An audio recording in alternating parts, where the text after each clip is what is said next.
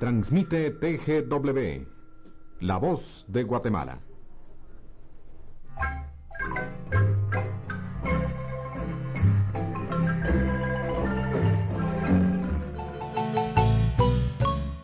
Era la Guatemala del año de 1930, una época que fue testigo de grandes adelantos en la ciencia y la industria. En esos días, gracias a la inspiración de un sueño y al espíritu visionario del señor Director de radio y jefe de la estación radiotelegráfica, él construye la primera radiodifusora y es apoyado por el director de telégrafos, el señor Ladislao Guerra, y la autorización del presidente general Lázaro Chacón. Este fue un gran principio, pero el día más glorioso estaba por llegar. El 16 de septiembre de 1930 sale al aire TGW, de Guatemala. Declarada oficialmente por el presidente general Jorge Ubico, aquel día fue inolvidable. La gente disfrutó y celebró por primera vez. Escuchaba el sonido de la marimba en una emisora nacional. Los artistas nacionales vieron en la radio un elemento para explotar.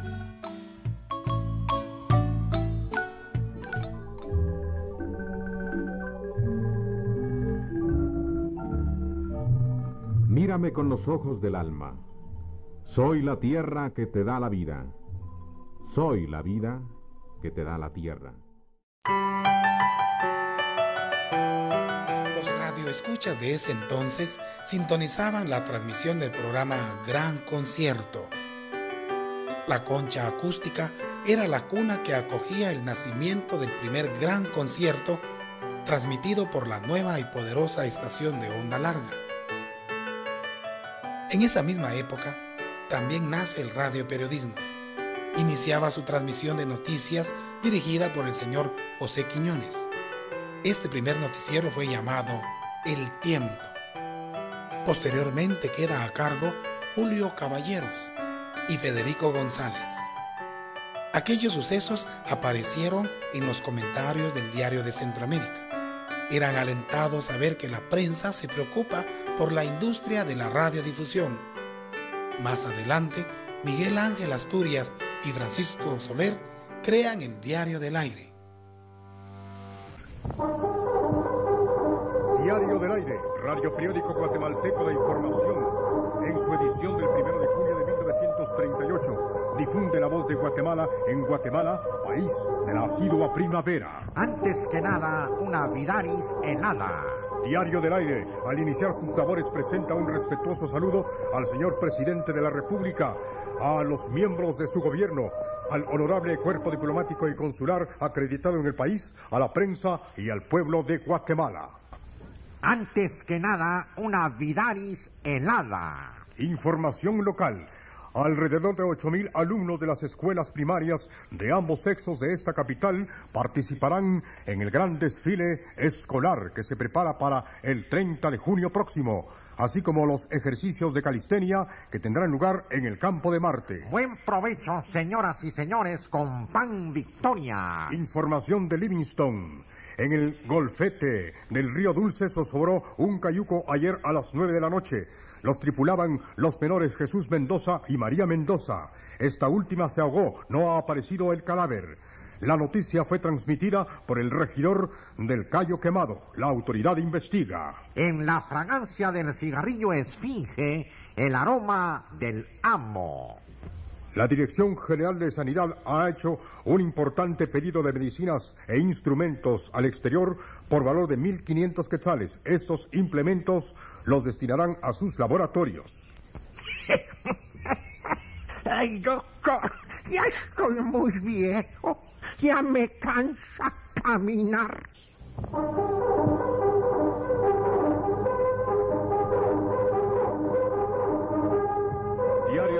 Se despide de sus amigos hasta mañana a las 12.45 horas. Nuestro teléfono 2974 y nuestra dirección Buena Avenida Sur 78A.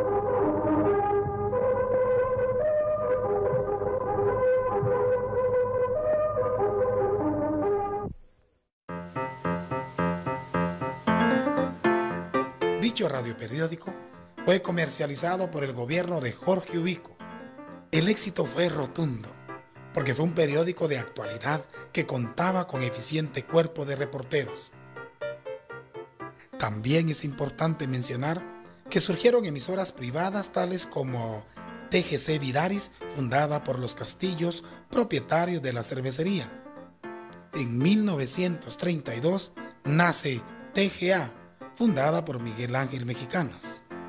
En 1937 surge TG1 y TG2, Radio Morse, adscrita a la Dirección General de Telégrafos y posteriormente en 1938 nace la primera estación departamental, TGQ, la voz de Quexaltenango.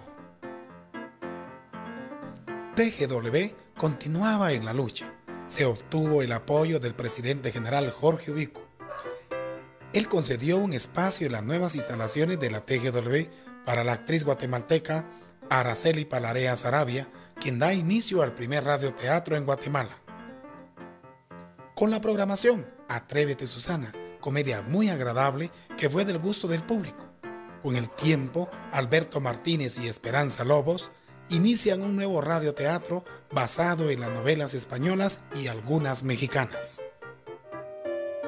La radiodifusión tuvo el momento más importante de la historia, el triunfo de la Revolución de 1944, suceso político en el que surgen nuevas emisoras, dando participación al desarrollo artístico. Más tarde, en 1946, se inicia la época de oro de la radiodifusión nacional. Caminando un día de tantos por una calle sin gente, oyendo solo mis pasos sonando en piedras y arena, de repente encontré un perro que su cola me movía. Y mientras yo lo veía, él daba vueltas y vueltas. Con su mirada me hablaba tal vez queriendo contarme de las penas en que andaba.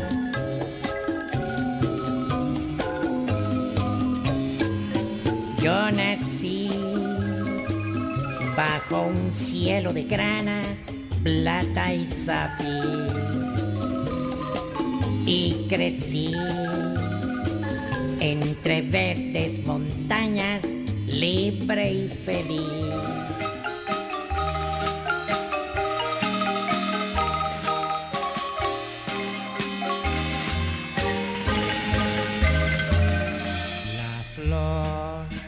que un día vino al mundo de Dios, es la dueña todo mi amor. Es mi madre, reliquia en flor.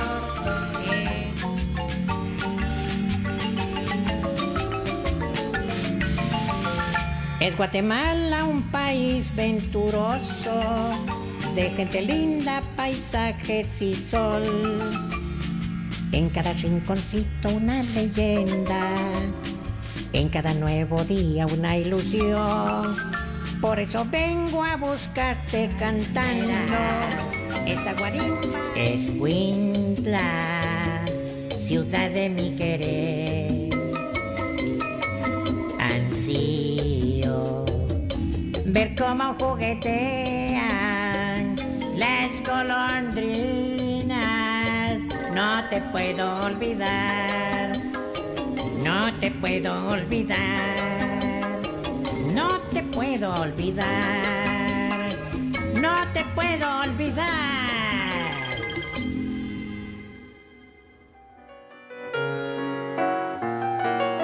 En ese periodo, las emisoras produjeron piezas dramatizadas y la radiodifusión nacional alcanza su máximo desarrollo después del auge alcanzado en la época de oro.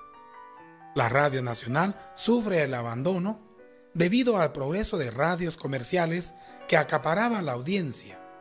Estos programas eran Chapinlandia, El Tribunal de la Alegría, El que sabe sabe, Favorimbas y las novelas transmitidas. TGW continúa cosechando triunfos gracias al señor José Castañeda, director de la radio que vio actuar en los teatros Palace y Abril a un grupo de niños bajo la dirección de Marta Bolaños. Es así como surge el 15 de agosto de 1946 Radio Teatro Infantil. Los niños tenían que estar comprendidos entre los 7 y 14 años de edad para pertenecer a tal elenco. Se inició con obras de literatura infantil como La Caperucita Roja, Blancanieves y La Bella Durmiente. Estas conocidas historias se agotaron rápidamente, surgiendo la necesidad de escribir libretos exclusivamente para el grupo. Una de las personas que ayudó en ese sentido fue la señora María Luisa Aragón.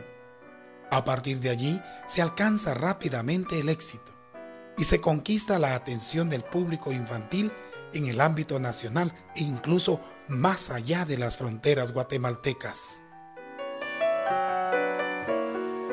Y ahora, amiguitos, viene el feliz aniversario para todos, todos los de TGW. Cantan los niñitos de la Escuela Santa Lucía, acompañados por don Chusito Alvarado.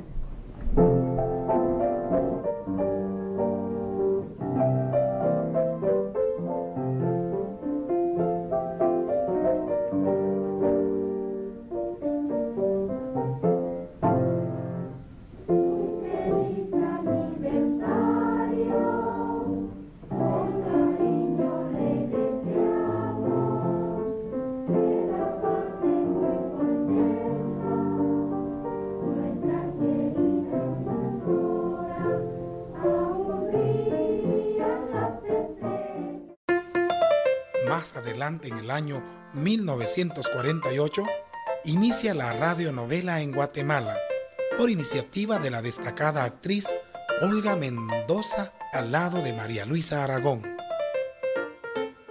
Utilizaron novelas de don José Milla y Vidaurre, Historia de un Pepe, Memoria de un abogado, El canasto del sastre y Los Nazarenos. La primera radionovela escrita exclusivamente para la radio fue El misterio de la cumbre. Posteriormente se escribieron y se transmitieron novelas como Tempestad en el alma, El tesoro de los pobres, El testamento del compadre, Un loteriazo en plena crisis. Algunas radionovelas eran muy populares y por ello sus capítulos se transmitían hasta por dos años. La demanda exigía hasta cuatro radionovelas distintas al día. El impacto se debió en ese entonces y las historias eran la sensación del momento. Pasado el tiempo, la radio en cuanto a novelas se vio afectada por la televisión y la falta de apoyo de los directores de TGW, el gobierno y la falta de mercado. Pero no todo era pérdida. En 1976, Guatemala obtuvo el Premio Mundial de Radio, Ondas de España, por medio del elenco de radioteatro TGW La Voz de Guatemala. Con el pasar de los años, TGW fue perdiendo su público, porque la juventud a principios de los 90 creyó que solo hacían programas de marimba y noticias. Ha transcurrido más de medio siglo y la radio ha evolucionado maravillosamente. TGW celebra sus bodas de diamante. Esta radio sigue avanzando y al mismo tiempo preservando la tradición. Los tiempos han cambiado.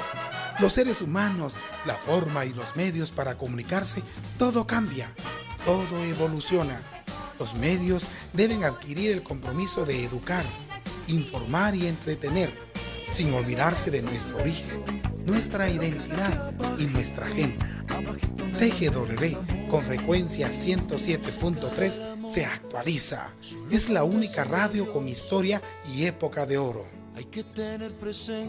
Demos gracias al esfuerzo de esa gran familia de trabajadores que vienen de generación en generación luchando por el mantenimiento de la primera radio. TGW, la voz de Guatemala.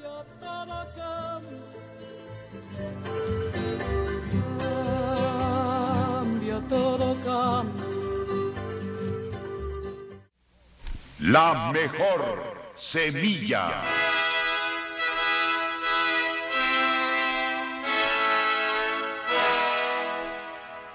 De milenio en milenio, los hombres necesitan una palabra nueva, renovadora, purificadora. Una palabra.